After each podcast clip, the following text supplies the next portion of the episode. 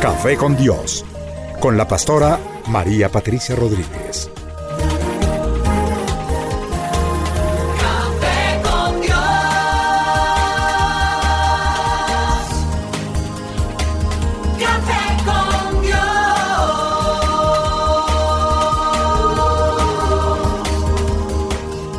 Comparte desde la sala de los pastores un café hablando de la verdad y revelación de la palabra de Dios. Un vivir diario de la Biblia en nuestros días, en compañía de la pastora María Patricia Rodríguez.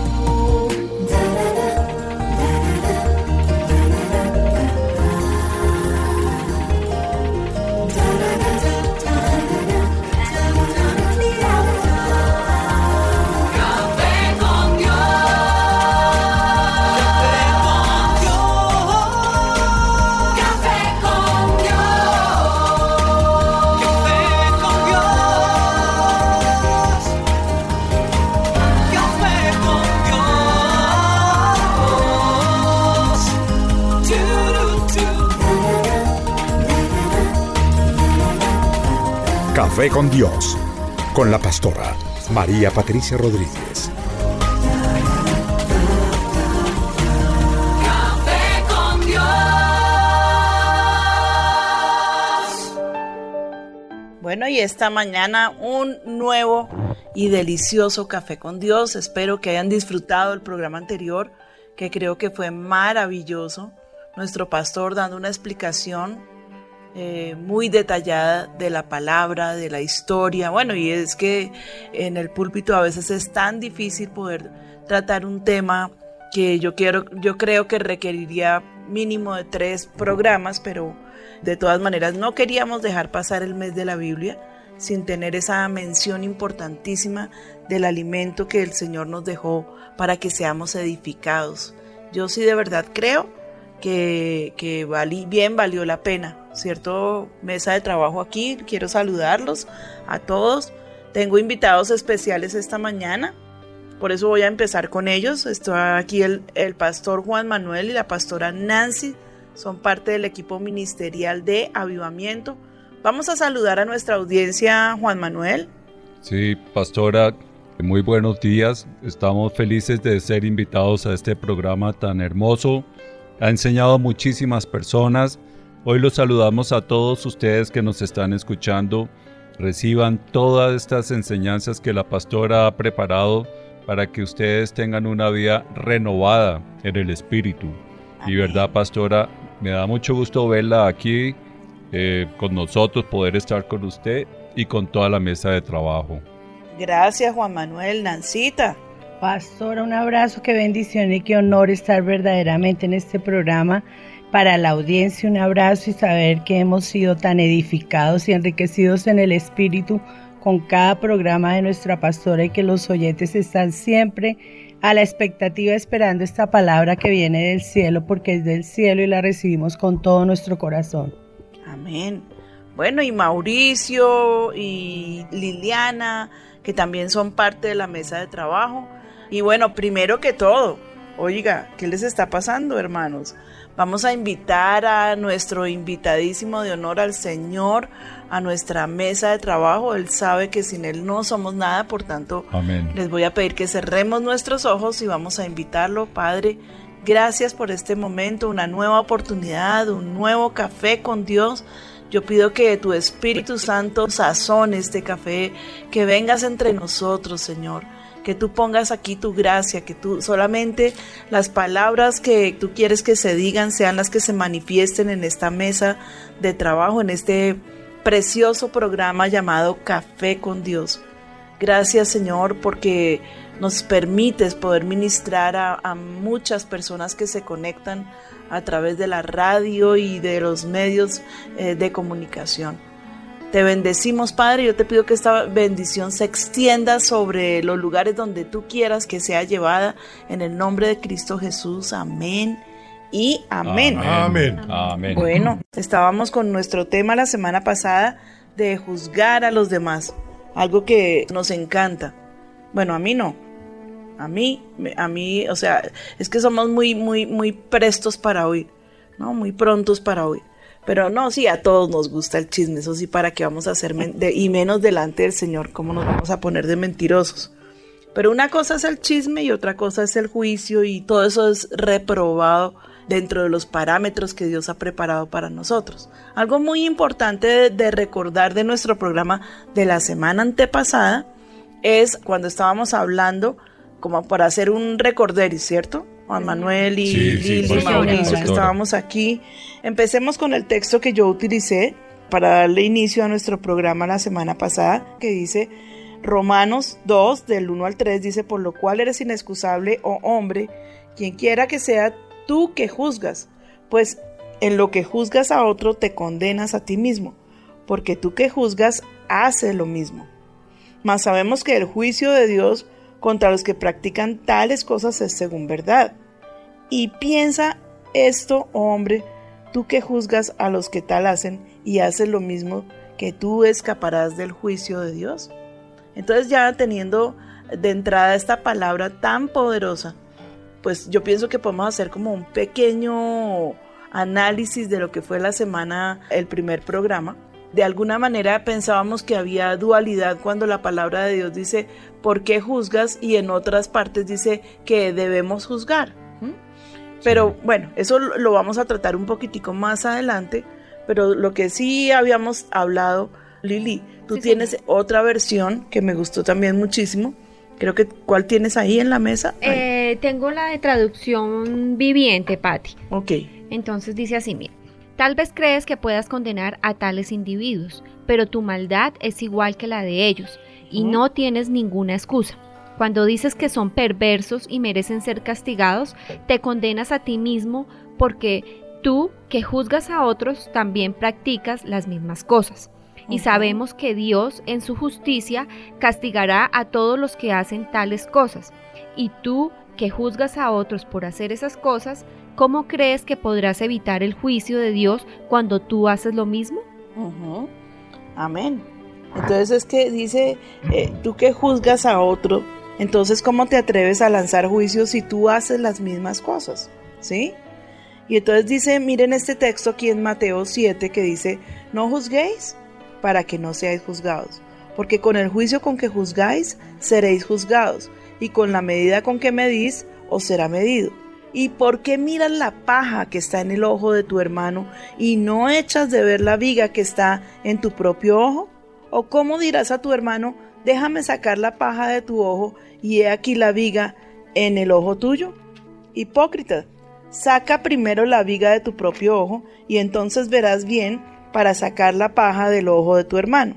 Bueno, y ya ahí siguen eh, eh, con otras cosas. El Señor. Partiendo de esta base, de este punto, es bien importante ver cómo el Señor está llamando al, al que hace ese juicio a priori, cómo Él está juzgando a su hermano por lo que ve, cómo Él levanta su mano para decir, este está haciendo esto y esto y esto, ¿sí? Y está diciéndole, venga hermano, déjeme sacarle la, la, la paja que hay ahí en su ojo que usted tal vez no ve. Pero ¿cómo lo va a poder hacer cuando usted tiene entre su ojo no una paja, sino una viga? Sí. ¿Mm? A veces parecería, uy, oiga, qué exageración, qué comparación. Pero es que así es. Delante de Dios así es el juicio.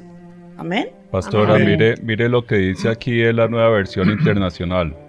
No juzguen a nadie para que nadie los juzgue a ustedes.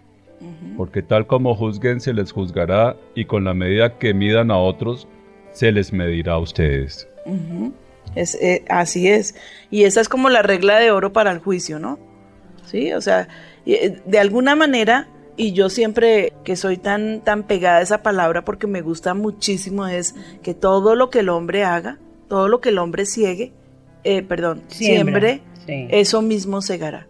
Y eso es lo que dice acá en, en el que leyó la pastora en Romanos 2. Quien quiera que seas tú que juzgas, pues en lo que juzgas a otro te condenas a ti mismo. Porque tú que juzgas haces lo mismo. Ya viene esa condenación sobre cada una de la persona que emite ese juicio, ¿no? Y de pronto pues las personas no tienen esa connotación eh, tan, tan importante y tan profunda, porque Sí. de pronto creen que el juzgar es como muy liviano. Sí. Pero ahí dice que se condenan a sí mismos. Es que era lo que hablábamos la semana pasada, Nancy, que uno cuando apunta su dedo contra el otro, Sí, señora. tres, pu- tres dedos Tres de la mano lo están apuntando a uno. Entonces es que uno es muy ligero en hacerlo. Pero yo pienso que eh, en, en esto textualmente el Señor está hablando, por ejemplo, llega una, una muchacha a la iglesia con una falda, con una minifalda, y la gente allá, uy, mire esa vulgaridad, mire no sé qué, mire no sé cuánto. Pero son ju- juicios a priori porque nadie conoce a la muchacha de verdad quién es ella, ¿sí?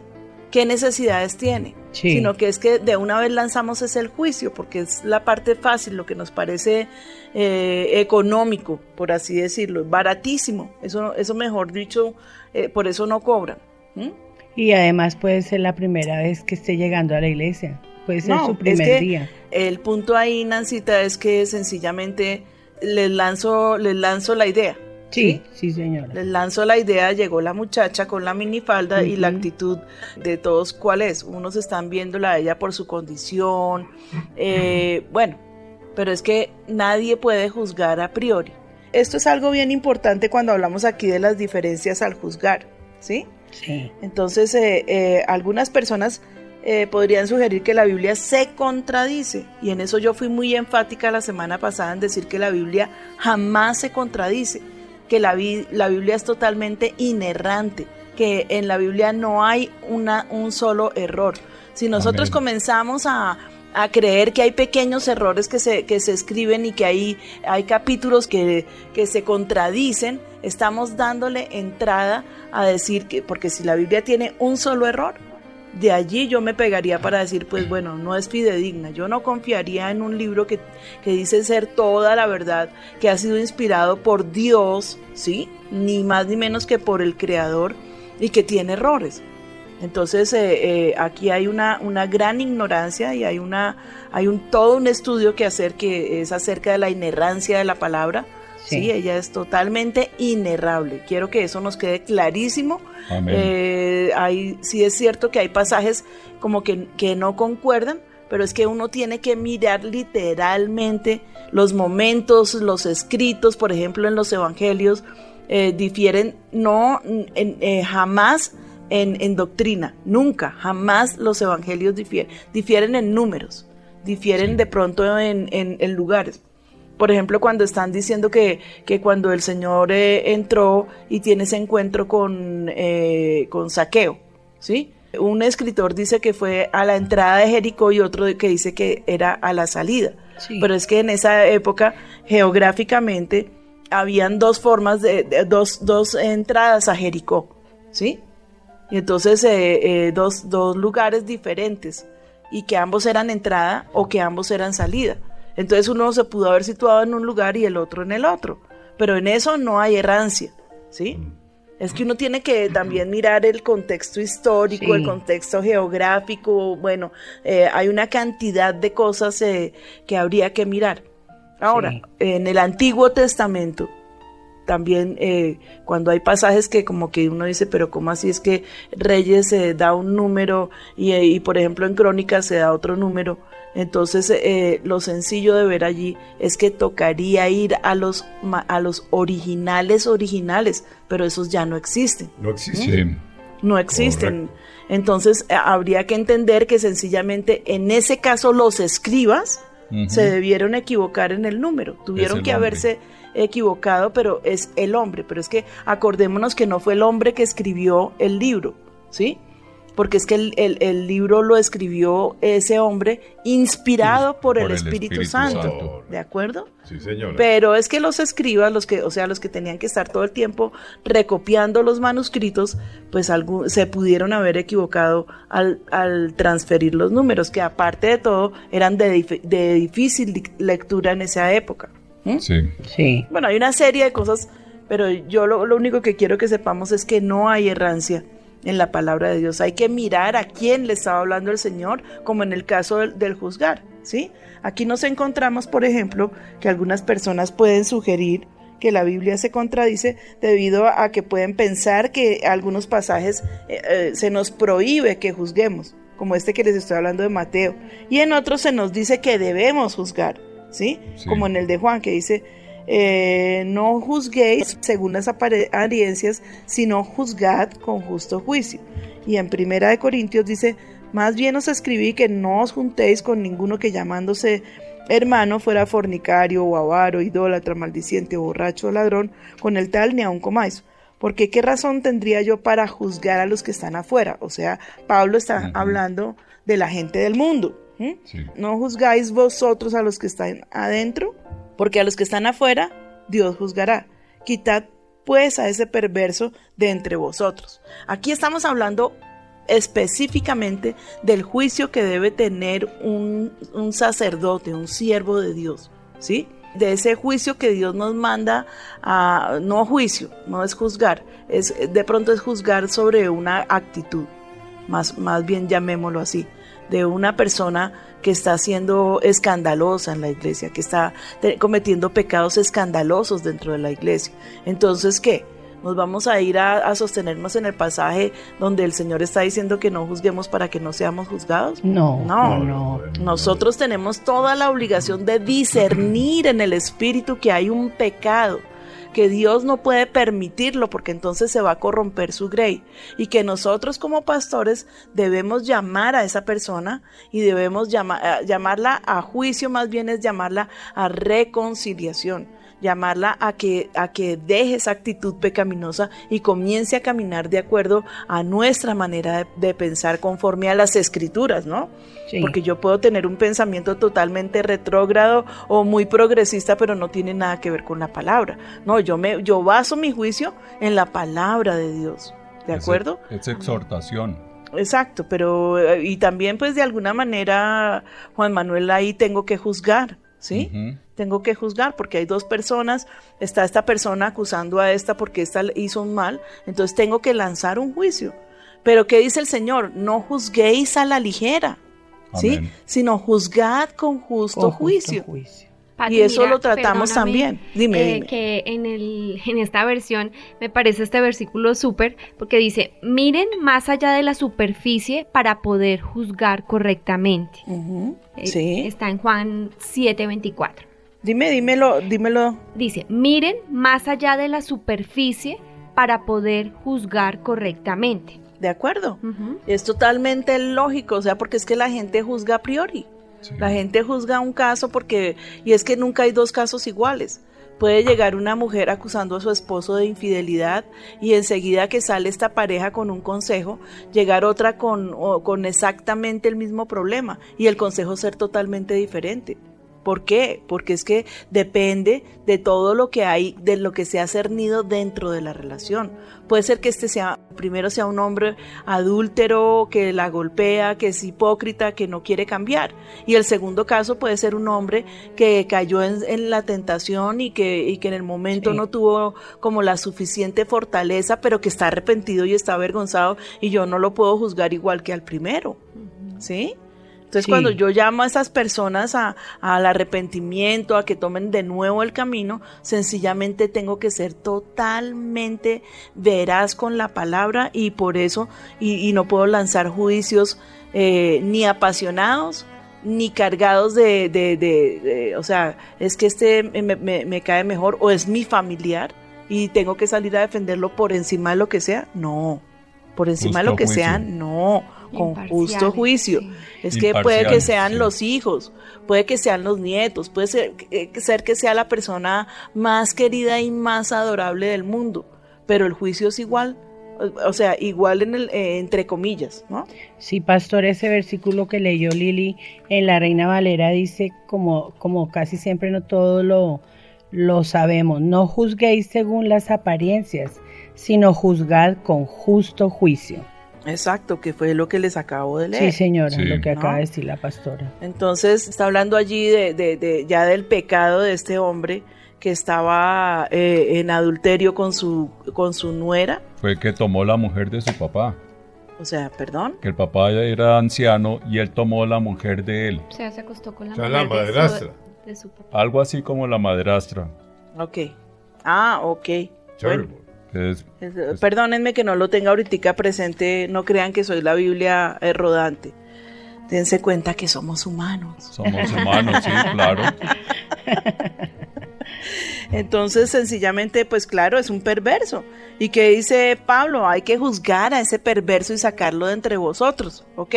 A él después, cuando si, si ustedes eh, eh, miran en, en la siguiente carta a los Corintios, en la segunda eh, carta, como que se arrepiente de haber lanzado un, un juicio tan Sí. duro sobre él y pues dice que más bien le traten con, con consideración y con misericordia, ¿no?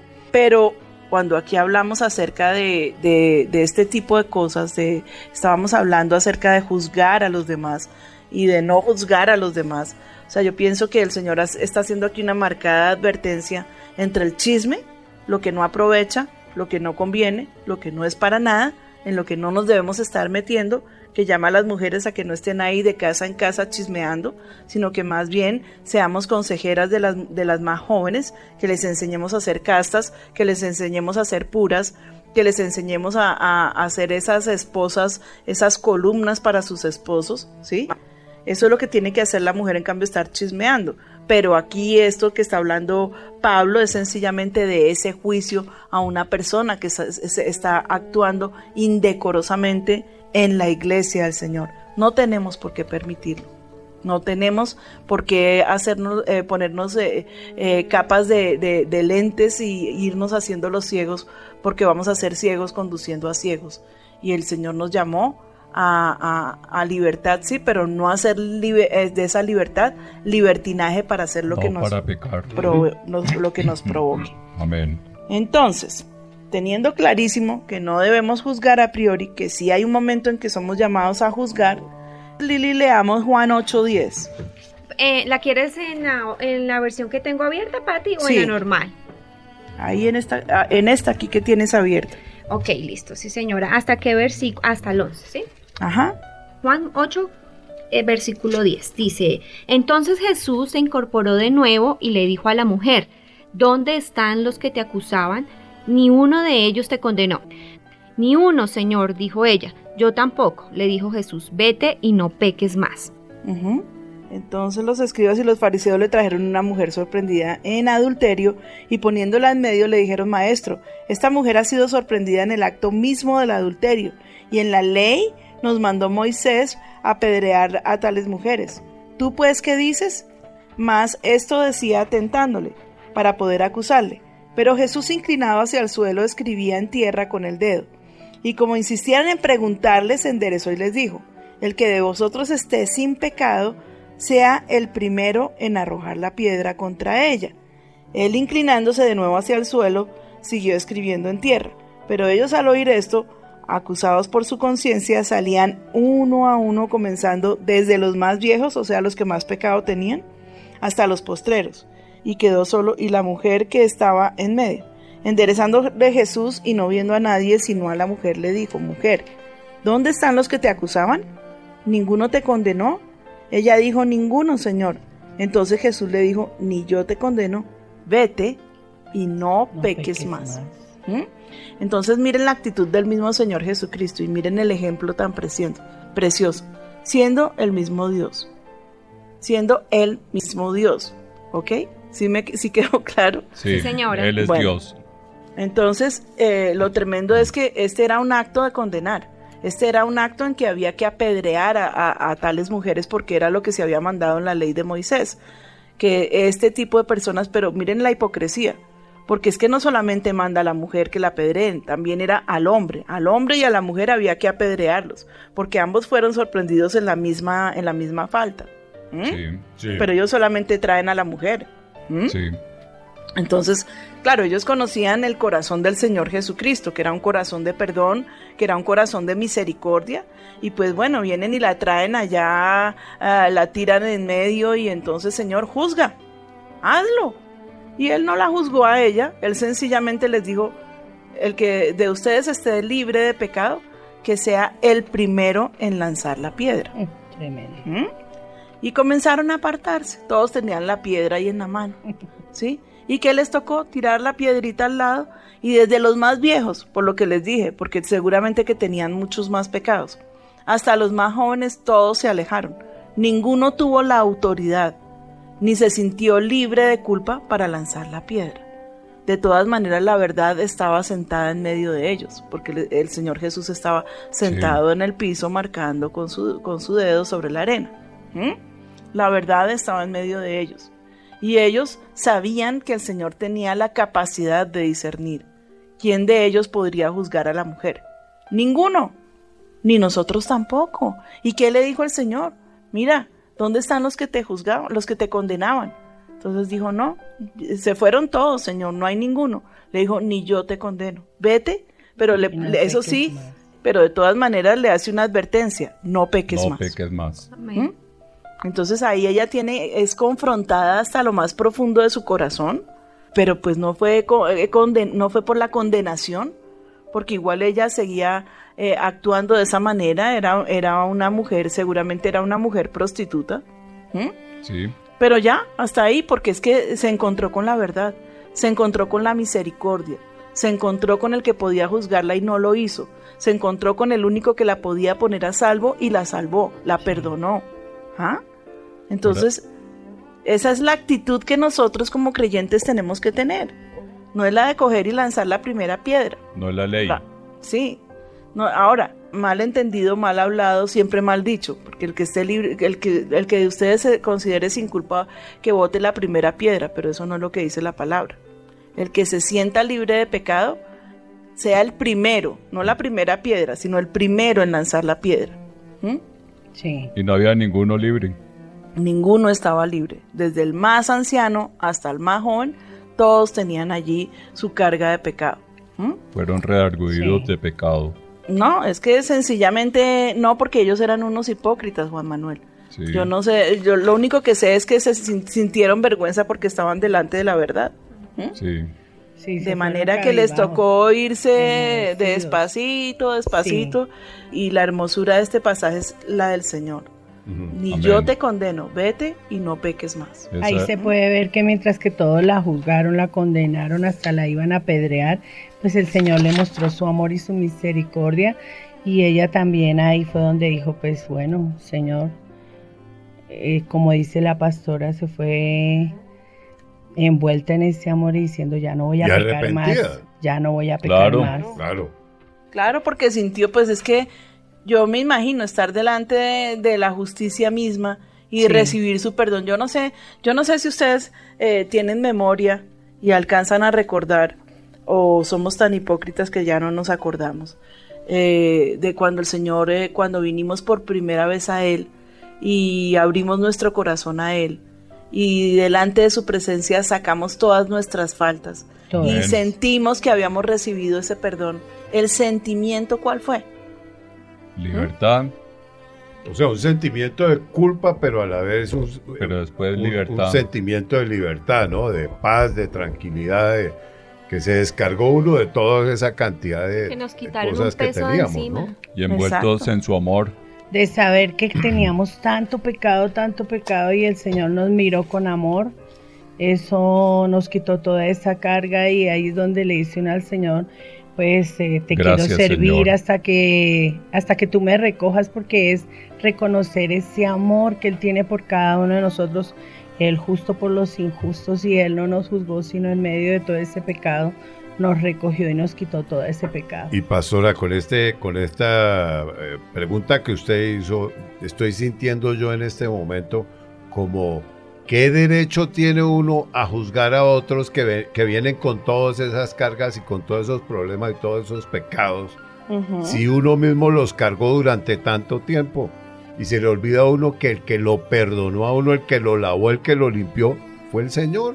Ujú, Entonces no así es en, en nuestras fuerzas, es en las fuerzas Sí. del Señor. Pero No, yo veo, y el sentimiento verdadero de, de cuando uno se ha podido arrodillar de, de todo corazón delante del Señor sin máscara, sin hipocresía, eh, sin posturas eh, impostadas, sin, sin, o sea, totalmente desnudo en su presencia. sin hipocresía. Mm.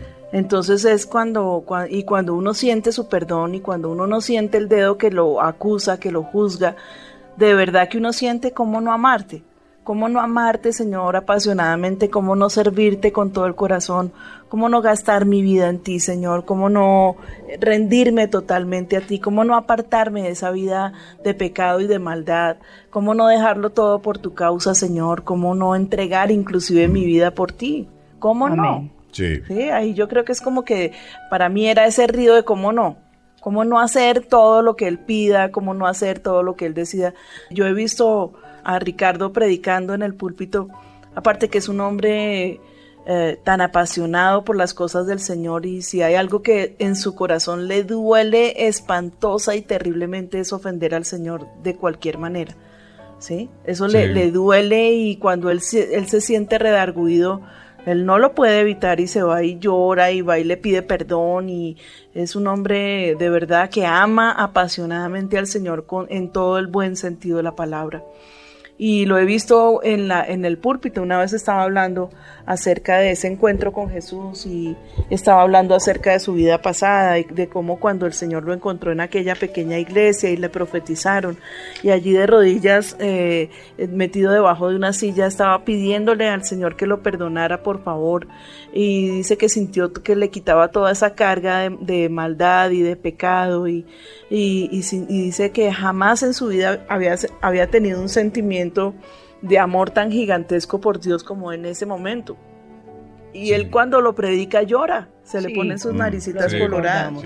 Porque él decía, solamente el Señor, yo solamente podía recibir el perdón del Señor, yo no, no encontraba ninguna otra manera porque pues en su casa todos eran, algunos ya habían aceptado a Cristo y otros eran religiosos, pero de todas maneras, como él decía, él no era la oveja eh, negra, sino la oveja René Sí. la Sí. oveja renegra, según eh, el estatus de vida que llevaban mis suegros y, y las normas que imponían, que eran de, de, de- de familias totalmente, pues no solamente que fueran piadosos, sino que los habían enseñado en el bien y habían normas muy estrictas en, las, en la casa de mis suegros, ¿sí? Sí. y ellos era ella- ellos imponían sus normas y las hacían respetar de manera que en su andar Ricardo pues era eh, el, era el señalado por todos allá en la casa. Entonces cualquier cosa que él hacía estaba en tela de juicio. Si hacía una cosa mala pues obvio que llevaba sus consecuencias. Y si no tan mala de todas maneras llevaba las consecuencias. Y si hacía una cosa buena no le creían porque decían no pues es, es que está aquí de, de hipócrita seguramente pero él dice, por eso él dice, era eh, señalado por todos los dedos eh, acusadores y con ira. Y, y luego cuando se encuentra con el Señor y su perdón, pues dice, ¿qué más? ¿A qué más le dedico mi vida? ¿A quién más le puedo yo dedicar mi vida con este apasionamiento? Al único que fue capaz de, de- de atraerme con sus cuerdas de amor, de, de llevarme a una confesión verdadera de mis pecados, de confrontarme eh, con una realidad que, que a veces yo no quería ni siquiera eh, reconocer, pero más que cualquier otra cosa, no sentir su juicio, sino su perdón. Amén. Sentir Amén. su abrazo, sentir que enjugaba mis lágrimas y que me decía te amo, eh, ve y límpiate porque tengo grandes planes para ti, ¿sí? Qué maravilla. Entonces, sí. Es, una, es un encuentro que, que no causa juicio. Puede ser que muchas veces sus hermanos lo llamaron a cuentas, pero con juicio, con rabia, con sintiéndose con el derecho de exhortarlo porque ellos se creían más santos. ¿sí? Pero eso no sana y eso no salva. Lo que salva es la misericordia. Eso es lo que Amén. salva. Amén. Entonces, ¿qué actitud debemos tomar? Una persona que está en falta, que está caída, que, que como lo dice la palabra, que nosotros siendo espirituales, Sí. ¿sí? Si viene a nosotros ese hermano que está caído, que lo restauremos a él, ¿sí? Pero no con juicio, sino con misericordia. Yo quiero eh, en este momento a toda la audiencia recordarle que la palabra es viva y eficaz, ¿sí?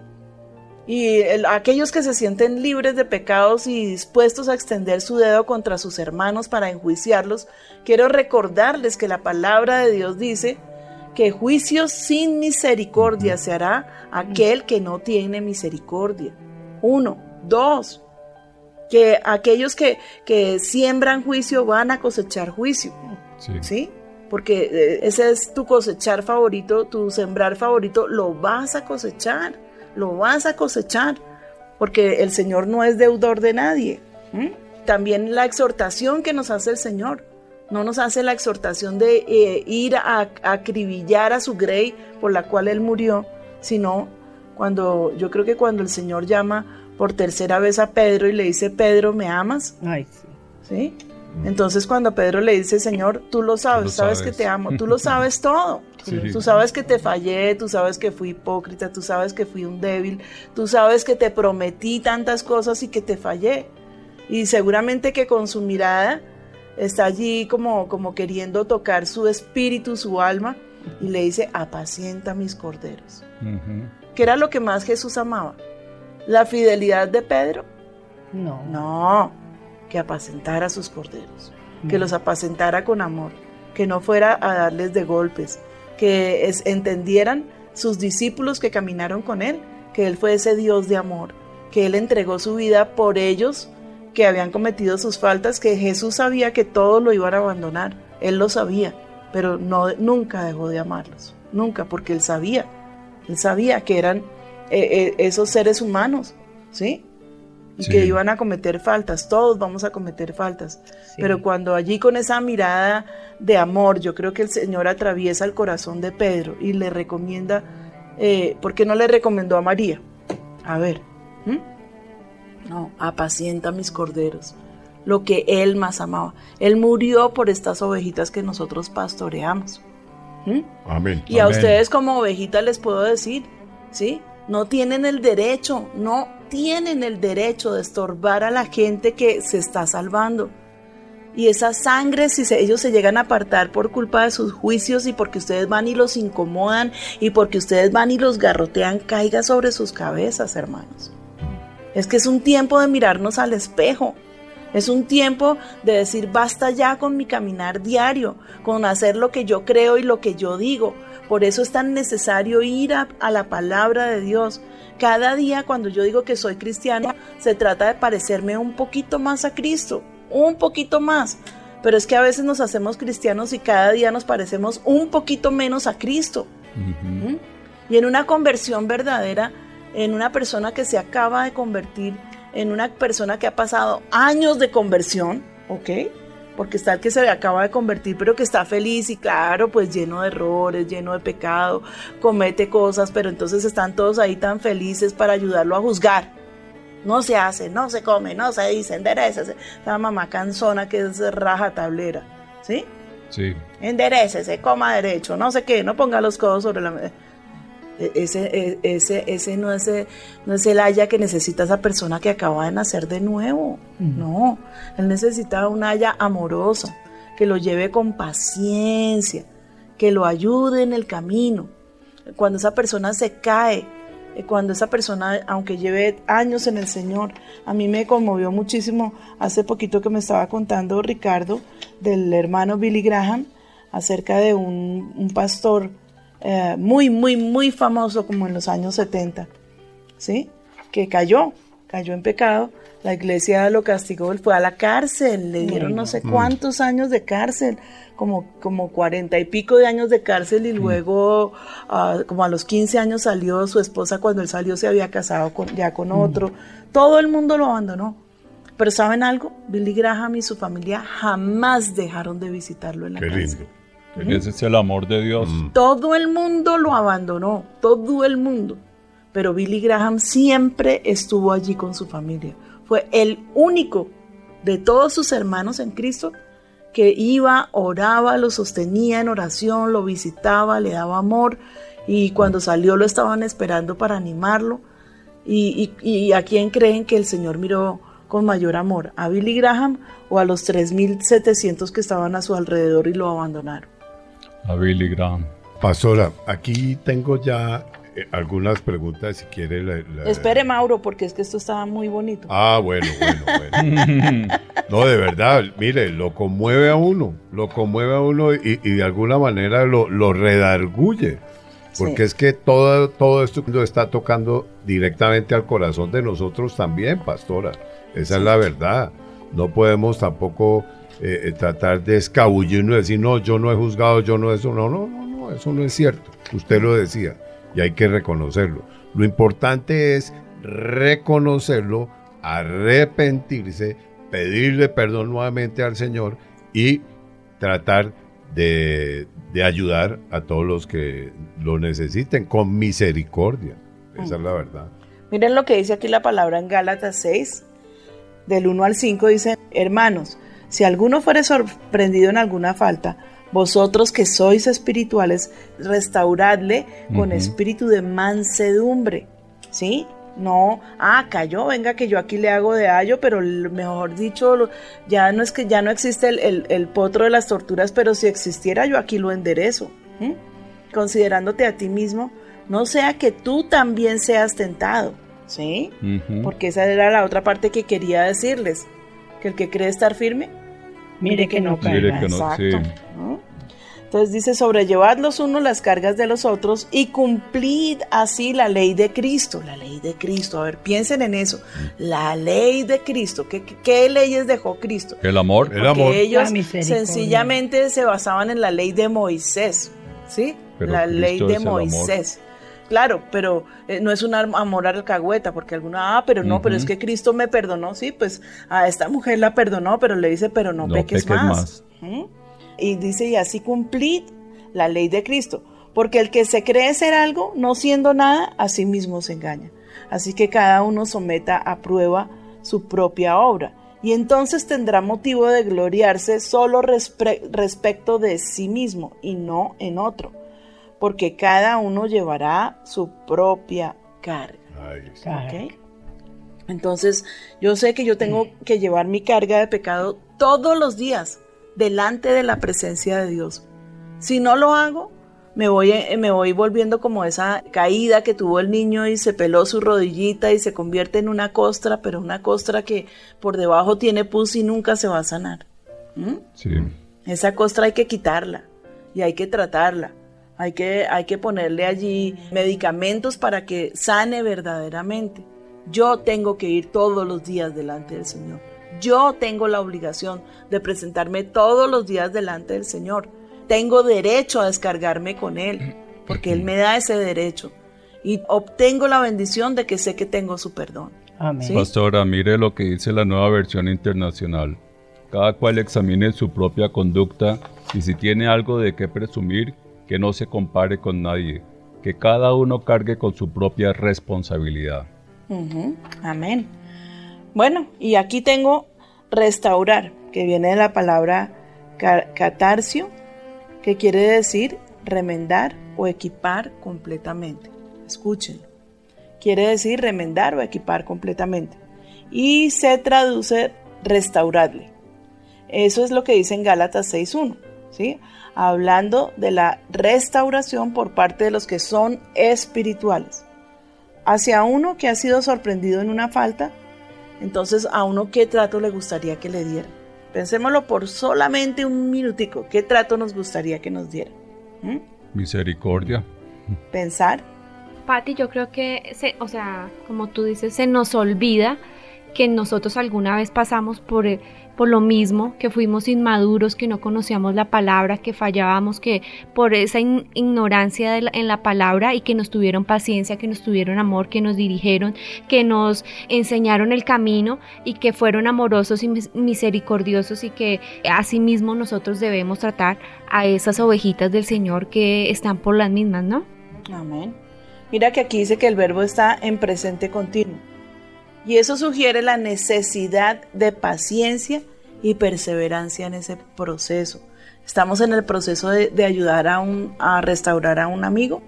Es un proceso, no es que, ah, se cayó, lo condené, eh, vaya y, ore y restaurese allá solo como pueda. No, debemos salir con todo nuestro equipamiento que Dios nos ha dado. Sanidad, palabras de sanidad, palabras de ánimo, palabras de amor, palabras de restauración, promesas que Dios tiene para esa persona que está en ese proceso. No es tiempo de tirarlo y dejarlo solo, porque él solo no puede caminar porque tiene las piernas quebradas. Sí, A veces sí. dicen por ahí que el ejército, eh, eh, eh, los ejércitos en el mundo entero tienen la ley de no dejar a sus, a sus eh, sol- hermanos caídos. caídos. Y, sino que si cayó en, en- en guerra se, de- se Recójalo. tienen que devolver por él, Sí. tienen que devolverse por él. Cójalo y tráigalo. y tienen que ir y así sea el cadáver, ir y, y- y- volver con él. Sí. Me recuerda una anécdota de unos soldados, eh, bueno, se las voy a leer para que no, que no, yo no les voy a inventar.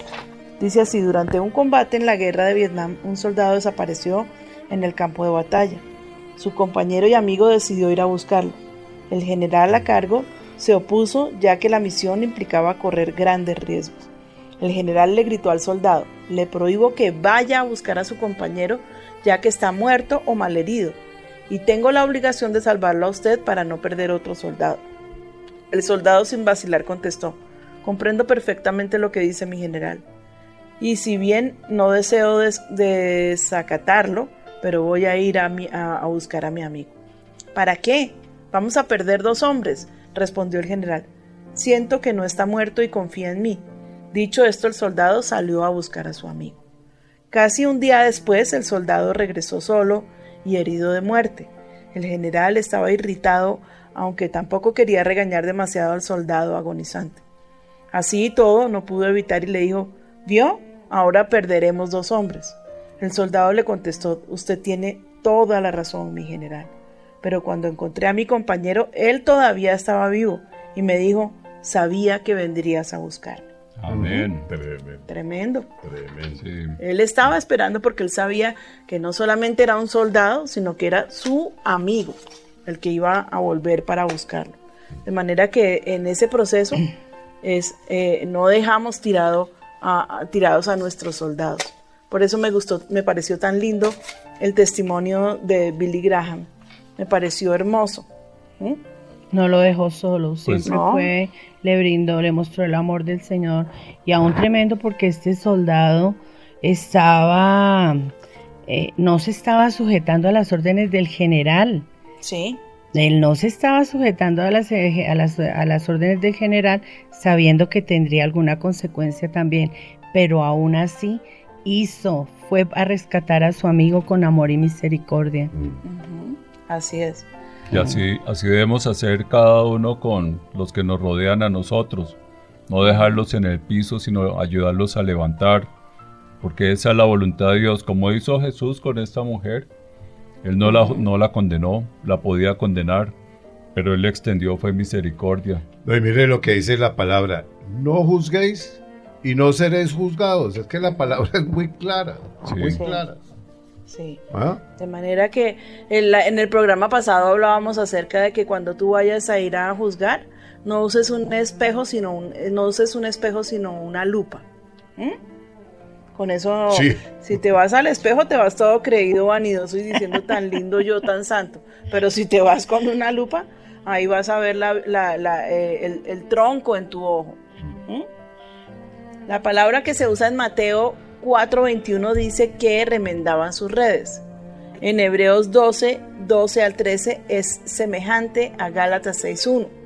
Levantad las manos caídas y las rodillas paralizadas y haced sendas derechas para vuestros pies, para que lo cojo no se salga del camino, sino que sea sanado. Esto, esto indica para nosotros que nosotros como creyentes somos responsables los unos por los otros y que nos debemos preocupar los unos por los otros, ¿sí? No podemos ser indiferentes cuando algún hermano está sufriendo espiritualmente, todo el cuerpo debería estar sufriendo con él. ¿Mm? Entonces, ¿qué hay que hacer? ¿Amputarlo como si tuviera gangrena? No, ¿qué toca? Restaurarlo sencillamente. Amén. Amén. Por Bueno. eso, como dice Pastora, vamos con un espejo a mirarnos a nosotros mismos para no juzgar a los demás No, con lupa. Con lupa. con lupa. Ok. Bueno, yo lo veía en el sentido, a ver, yo lo veo en el sentido que la palabra es un espejo para nosotros, donde uno lo que va a hablar y si va conforme a la palabra de Dios, uno ve primero lo que está dentro de uno. Ahí es donde, donde uno no puede llegar a juzgar a nadie, porque si yo voy con una lupa, voy a ver eh, lo que hay terrible en la vida de los demás. Yo lo veo de esa manera, pastora. No podemos eh, juzgarlos a ellos viendo, maximizando lo Sí. que hay en ellos. Sí. Sino primero, mirémonos al espejo de la palabra de Dios porque ahí es donde nosotros somos juzgados primero. Ujú. Y Así es es. como, como pastora en la consejería. Cuando uno está en una consejería, uno no puede llegar a juzgar al que va a la consejería, porque lo Sí. destruye. Sí. Y uno tiene que llegar, escucharlo. Y ahí también el Señor, por el Espíritu Santo, empieza a mostrarle a uno que cómo debo tratar a esta persona, porque si yo llego a tratar mal a esta persona por su problema, yo lo destruyo. No, la voy a herir, la voy a destruir. Le voy a hacer mucho daño. En vez, Sí. de, en vez de tenderle la mano, la estoy pisoteando más. va a coger el camino de la mujer que fue sorprendida eh, en, eh, eh, en adulterio. ¿sí? Va a seguir con su camino porque pues es que el juicio no salva, lo que salva es la misericordia, el confr- la, la confrontación con, hombre, mire, esto no está bien, ¿sí? Hay que cambiar ese camino, hay que tomar el camino de Dios, uno, uno no puede ser blando con, con las personas que están actuando mal, pero no se trata de, de que porque yo le exhorte, que la exhortación es un llamado al arrepentimiento, eso es la exhortación exactamente, ¿sí? Entonces no puedo, no puedo coger y apalearlo, acabarlo, arruinarlo y dejarlo allá, en, en su pecado. Ah, muérase, mijito, usted no quiere nada, entonces vaya, muérase. No, toca con paciencia. Y aún miren como este soldado, hasta entregando su vida por su, por su amigo, por Uy, su sí, tremendo. compañero. ¿Mm? Muy lindo ese testimonio. Ese- eh, hicieron incluso una película salvando, ¿cómo era? Salvando al soldado Ryan, una cosa así. Ah, Que la hizo, ¿cómo se llama este actor? Eh, El de Forrest ya Gump, sé, sí. Alan Brito. y alicates. ¿Cómo se llama? Alan Brito. Tom Hanks. Tom Hanks. Muy buena la película. Sí, Y ahí verdaderamente queda reflejado lo que es eso. sí. Bueno, Mauro, cuénteme entonces qué cosas tenemos allí, qué preguntas eh, recogieron. Bueno, pastora, mire. Porfa, Mauro, que Aquí tengan que ver con voy el a tema. hacer la primera pregunta. Dice, Dios los bendiga. Está muy interesante el programa del juicio o de juzgar a los demás. Quería hacer, eh, este es bastante álgido, pero la, la vamos a hacer. Quería hacer una pregunta acerca de la familia que no se ha convertido y están en pecado, como el adulterio o la homosexualidad. ¿Podemos nosotros hablarles y mostrarles que están en pecado? ¿Cómo hacerlo sin juzgar? Bueno, yo creo que la respuesta a esa pregunta es el desarrollo de todo el programa. ¿Sí? Eh, ciertamente es un tema muy, muy delicado. Porque pues eh, eh, llamar a las personas al arrepentimiento vale la pena. Hay que hacerlo.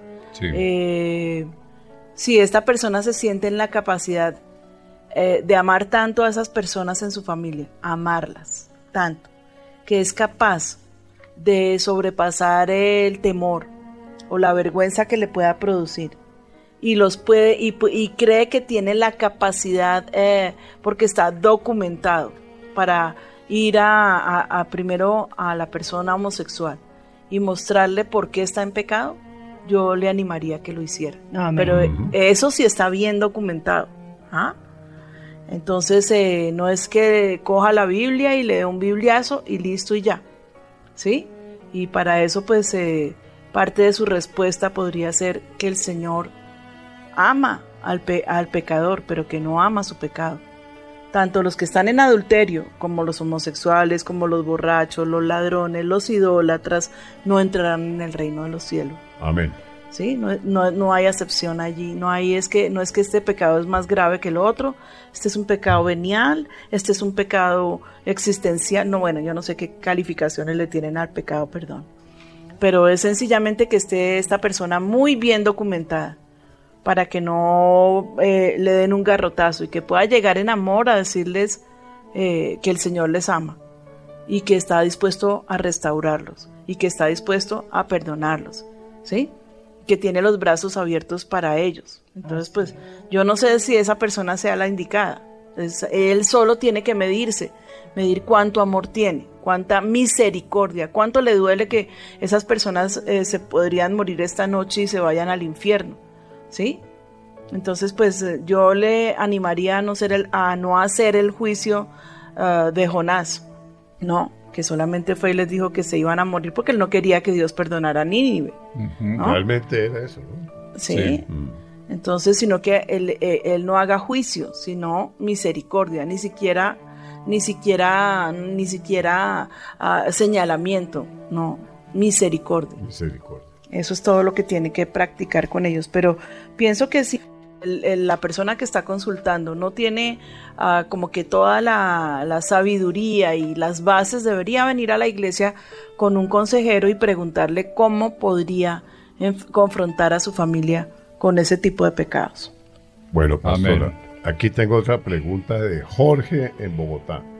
Mi nombre es Jorge y escuchando su programa, pastora, mi pregunta, me he juzgado a mí mismo y lo único que he conseguido es hundirme en mis pecados y no sé cómo salir de ellos.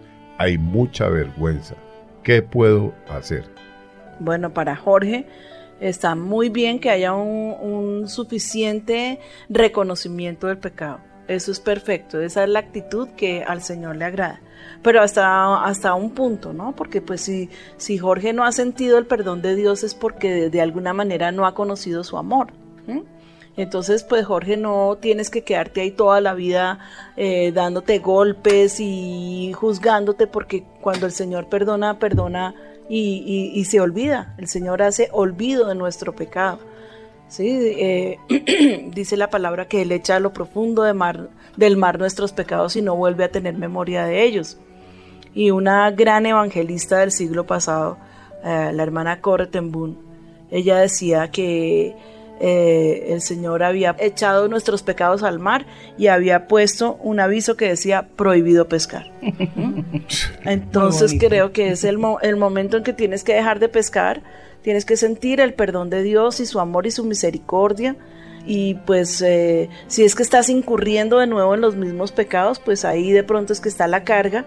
Pero si es que ya, ya, ya sabes que Dios te perdonó y tú eres el que no te has perdonado, entonces creo que lo que necesitas es una sanidad interior que con gusto te atenderán en la iglesia el día martes, pero creo que ahora es, creo que casi todos los días hay, Sí, hay todos los días, pastora. Martes y miércoles es la consejería desde las 8 de la mañana hasta las 6 pm.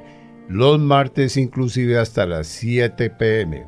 Es decir, vuelvo y corrijo, martes 8 a 7 y miércoles de 8 a 6 de la tarde. O sea, estamos hablando que, que cualquier persona que tenga un- un- cualquier problema, que necesite un consejo, que necesite un apoyo, perfectamente puede venir esos días en esos horarios y hay todo un ejército de consejería que lo va a apoyar, que está preparado, que, que les va a ayudar, que les va a dar un consejo, que los va a ayudar a salir de, de- de su carga, de su problema. Y lo otro que pueden escribir al correo consejería arroba avivamiento.com. Si están en otra ciudad y quieren programarla por Skype, lo pueden hacer. Sí. Exacto. Entonces, por favor, a Jorge, acércate a la iglesia y busca a uno de nuestros consejeros y cuéntale que estuviste escuchando el programa y que yo te aconsejé que buscaras eh, sanidad interior. Bueno, aquí tenemos a Brian. Él dice, buenos días pastora, Dios la bendiga. Quiero contarle un caso.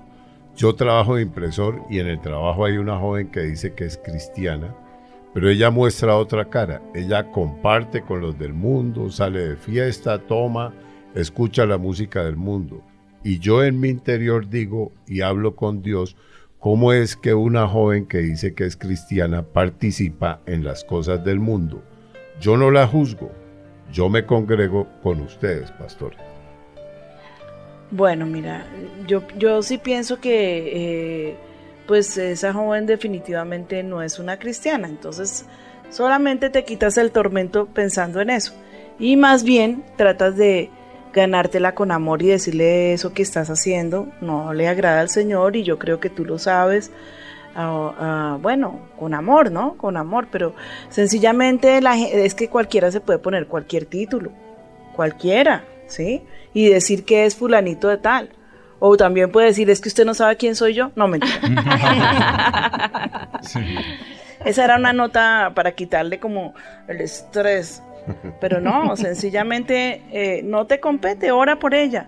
Ora por ella, eh, si se acerca y te dice cosas acerca del Señor, dile tu testimonio, no habla lo mismo eh, que tus palabras. Entonces, por favor, ve y revisa tu corazón. ¿m? Si, si, si da la oportunidad y si no, sencillamente ora por ella, pero pues no, nada que hacer. Ella tiene que venir al ar- arrepentimiento y para mí sencillamente el que ella diga que es cristiana no la hace cristiana.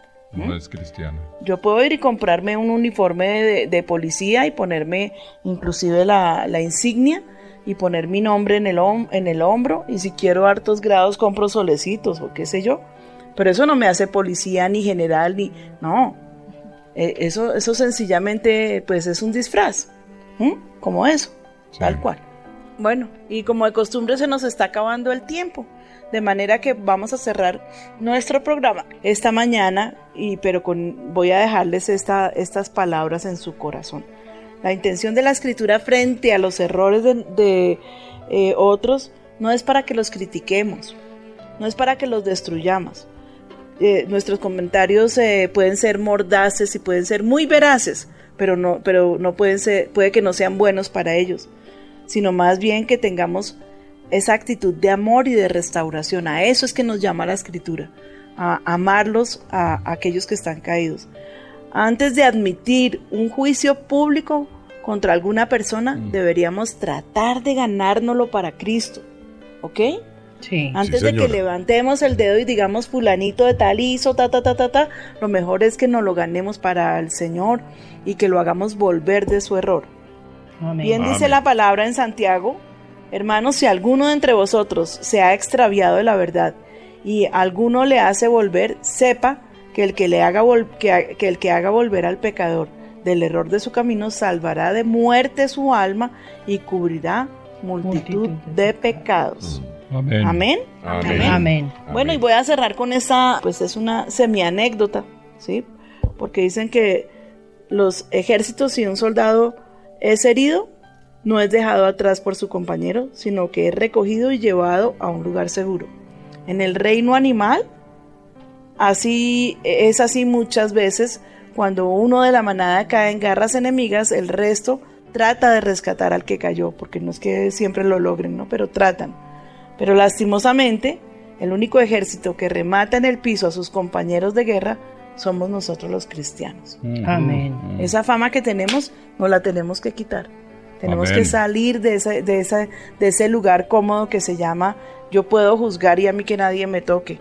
¿Mm? No, no, no. Porque estamos sembrando, hermanos, estamos sembrando.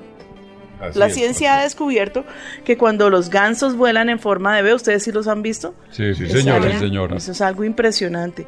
Es porque de esta forma ganan más alcance de vuelo, ayudándose los unos a los otros.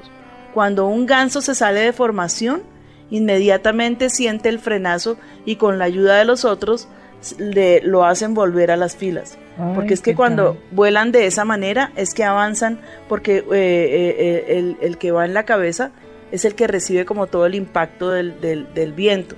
Es el más fuerte. Pero claro, es el más fuerte, pero también ellos se van relevando, ¿sí? Sí. Pero, pero bueno, lo hace volver a las filas. Dice, de igual forma, cuando un ganso se enferma o ha sido herido por un cazador, otros dos gansos se salen con él y le siguen hacia abajo para ofrecerle ayuda y protección. Permanecen con el ganso herido hasta que vuelve a volar o definitivamente muere. Solo de esta forma emprenderán el vuelo de nuevo. ¿Ah? Si aprendiéramos de, de la sabiduría del ganso, pues si, si vamos a mirar su cerebro no creo que sea gigantesco, pero pues es algo que, que- que está en su ADN. Está allí en su ADN el, el- el botarse a cubrir a, a- a sus compañeros, a su hermano, y que vuelen todos juntos eh, hacia el lugar que tienen de destino.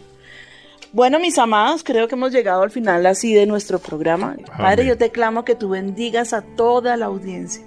Yo te ruego, Señor, que tú los cobijes allí bajo tu mano, bajo tu manto, y que este programa pueda calar en nuestro espíritu en el nombre de Cristo Jesús. Y gracias por permitirnos disfrutar este café con Dios y prepáranos para un nuevo café con Dios. Dios los bendiga, mis amados hermanos, a toda la mesa de trabajo. Mil gracias por su colaboración. Nancy, Juan Manuel, Liliana, Mauricio, a todos, muchísimas gracias. Los amo.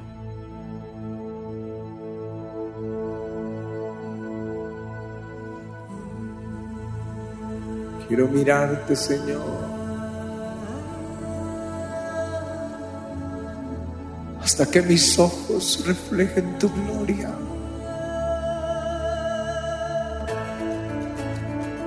Yo quiero contemplar tu hermosura. Hasta que hagas resplandecer tu rostro sobre mí.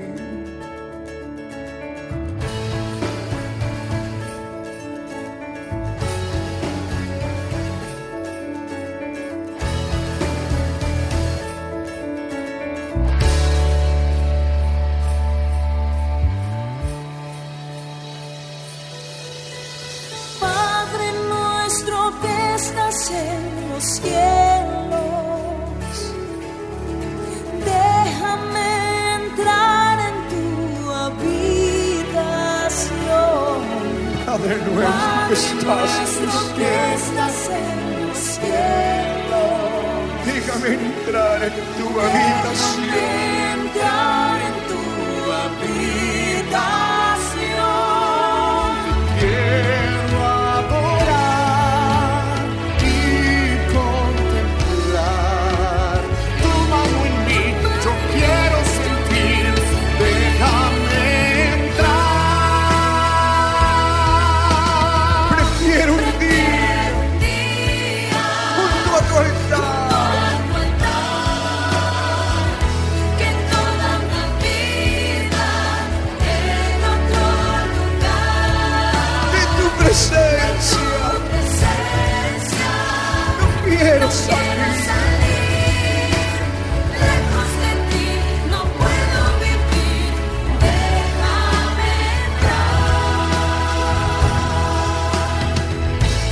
La puerta para que tú entres.